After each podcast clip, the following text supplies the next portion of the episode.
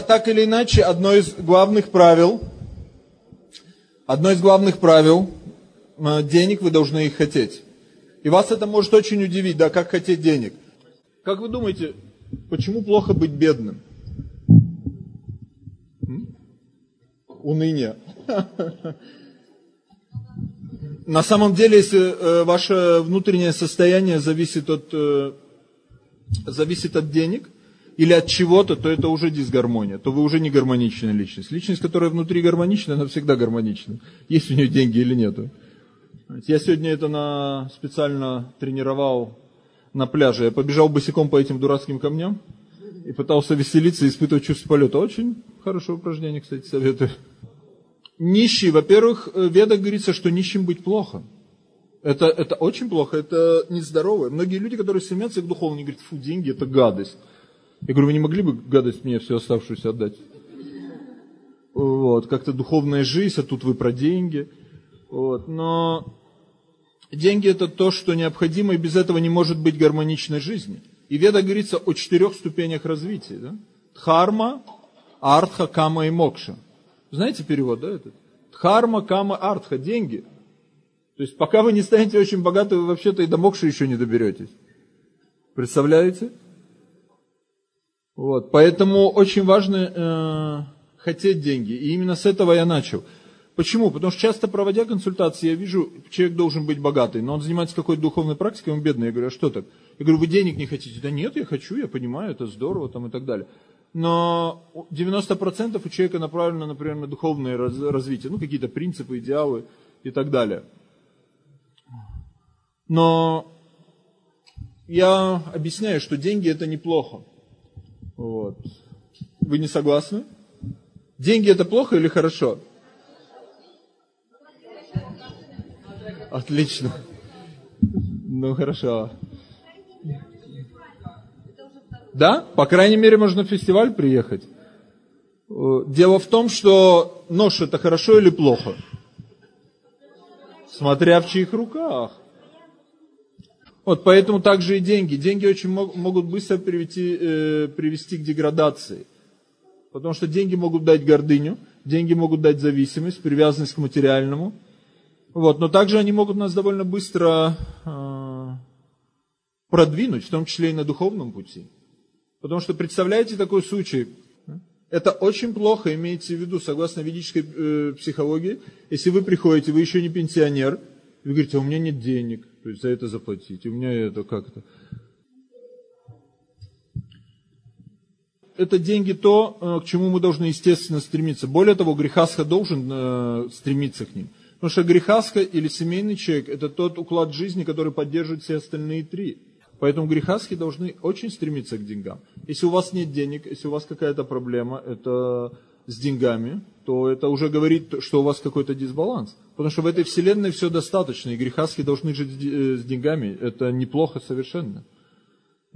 Поэтому многие люди не могут приехать, например, на такой замечательный семинар или поехать в Индию.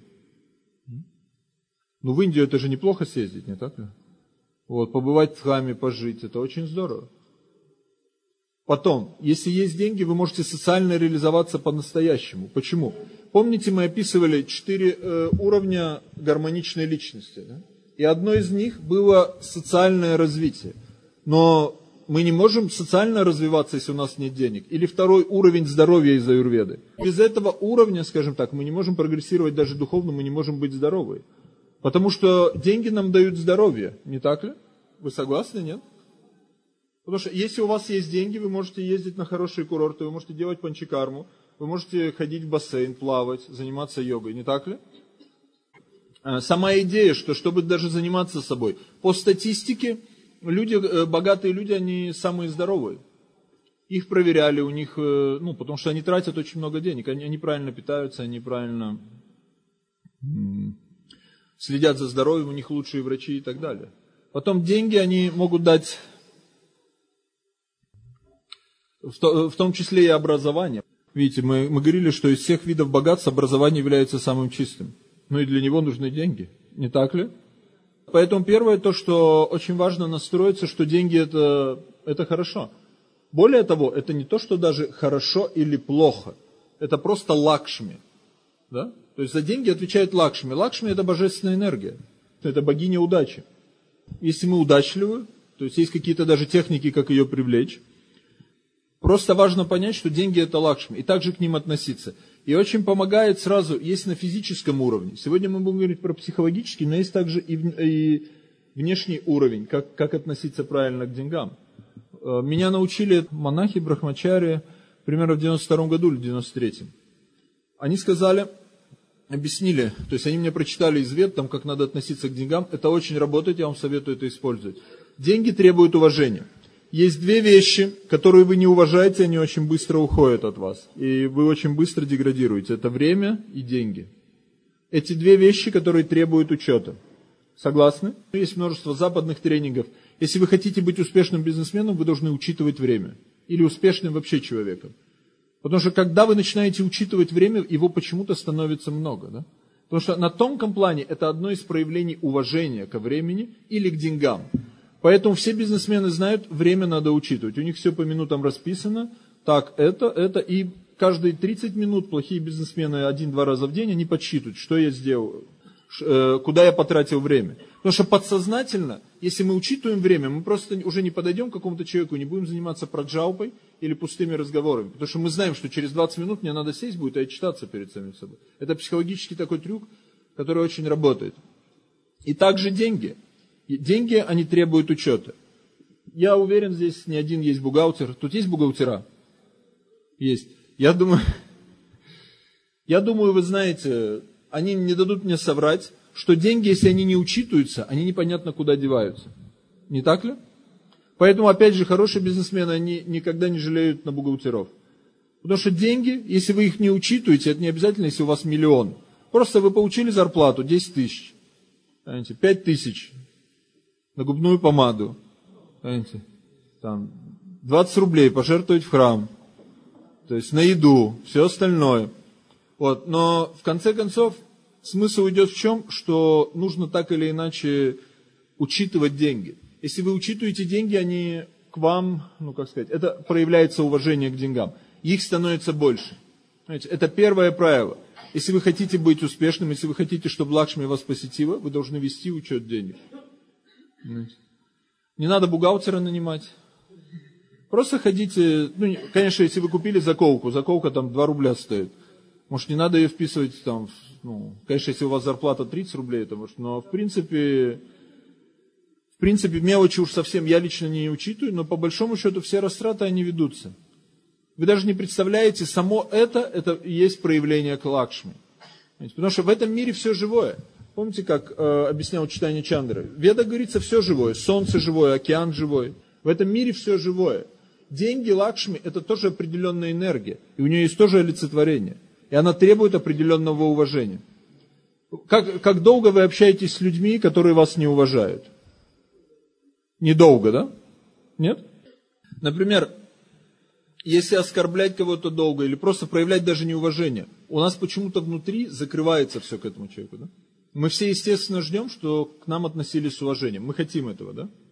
И уважение ко всем, это в том числе и к деньгам. И первое качество, это то, что вы их считаете.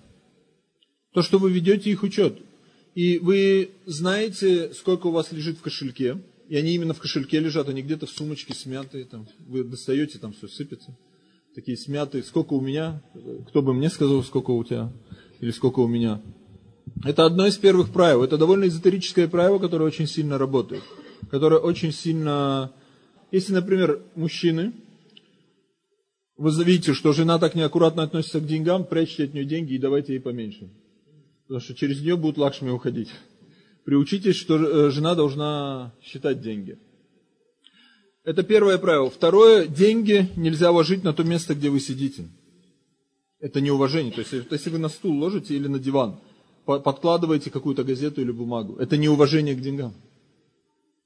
Как вы думаете, какие еще бывают оскорбления Лакшми в образе денег? Небрежно скручено, да. Неправильное пожертвование, да, неправильное пожертвование, правильно. Да, в долги влезать. Говорится, это очень... Говорится, это одно, из тех вещей, которые ухудшают карму очень быстро, это долги. Поэтому Аюрведа говорит, три вещи, от которых мы должны избавляться незамедлительно. Это долги, болезни и пожар. Знаете, молодцы? Долги, болезни и пожар. С этими тремя бедами мы должны бороться незамедлительно. В первую очередь мы должны учиться отдавать долги и не брать. Также про деньги нельзя плохо говорить. Например, если вы говорите, какие есть варианты плохих слов про деньги? Деревянные капуста, бабки, ну бабки, бабло там, ой, извиняюсь, ну не будем уже там в этот жаргон уходить. Много вариантов, да? Мусор, я в школе учился, это мусор называли, вода, как только не называли. То есть, если вы неуважительно, представляете, вы Лакшми персонифицированы в образе денег, и вы о них так говорите, это мусор. Ну, как-то я бы обиделся, знаете. Если... Следующее, когда мы стесняемся брать деньги за наши услуги. Как вам это звучит? Поэтому вы бедные. Я не знаю, что в этом странном, но это очень работает. 95% людей, они неправильно относятся к деньгам. Привязанность к деньгам, она проявляется в двух формах. Либо человек очень жадный, вы ему должны заплатить десятку, а он уже руки трясется и намекает, может, на чаевые дадите, может, 20. Либо другая крайность, то и не надо. Если мы ровно относимся, мы понимаем, что все есть божественное, все есть проявление каких-то божественных энергий. У Акшми это тоже проявление божественного. То мы очень гармоничны. Окей, деньги нам дают, мы понимаем, это нормально. Почему нет? Это вполне достойно. 95% людей не умеет принимать деньги. Это я вам говорю просто на примере тренинга. Кто из вас может принимать деньги? Без, без стеснения. От всех. Заметьте, подняла руку из, сколько здесь, 400 человек, например, здесь, подняла руку 10 человек. Вы знаете, я сам это прошел. Мне очень долго стоило, я как-то комплексовал, потому что я когда-то дал себе обед, что многие мои друзья, там, брахмачари какие-то, у меня есть друзья-бизнесмены, они пошли в бизнес, там, картины продавать, еще что-то, очень делали большие деньги. Я дал себе обед, что я буду зарабатывать то, что я люблю, и то, что я хочу, и то, что, на мой взгляд, миру нужно. Это читать лекции, давать знания и консультировать. Вот, надо мной все смеялись, но, не знаю, сейчас опять пытаются в очереди, без очереди на консультацию пролезть. Так, так или иначе, одно из правил, если вы хотите, например, успешно заниматься даже брахманичной деятельностью, вы должны уметь брать деньги, вы должны свободно с ними обращаться. Когда я понял, что у меня комплексы, когда я очень стеснялся брать деньги, потом, ой, да я, вы знаете, я их все пожертвую, я, что, я такой, это, вот, или еще что-то. И мне э, один очень известный психолог, он посмотрел на меня и сказал, ты знаешь, ты учишь всех любви, но ты не можешь не давать любовь никогда ты не сможешь, если, я такой, что если? Если ты не научишься принимать ее, если ты не можешь принимать. Это одно из проявлений, в том числе и к деньгам.